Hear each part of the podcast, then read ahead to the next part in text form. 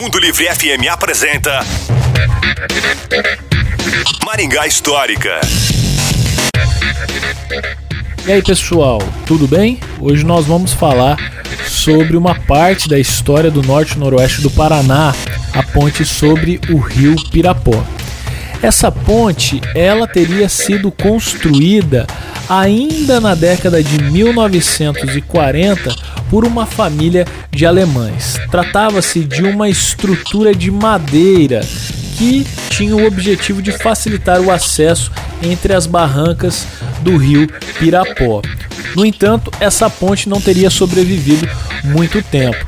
Ainda na década de 1950, ela teria desabado mas nós temos uma imagem, basta você acessar o maringahistórica.com.br e digitar Ponte sobre o Rio Pirapó. Essa foto é da década de 1940. E se você quer saber mais sobre essa ou outras histórias da nossa cidade, nos procure nas redes sociais. É no Maringá Histórica. A história em tudo que vemos. Um abraço e até a próxima. Você ouviu? Maringá Histórica. Com Miguel Fernando.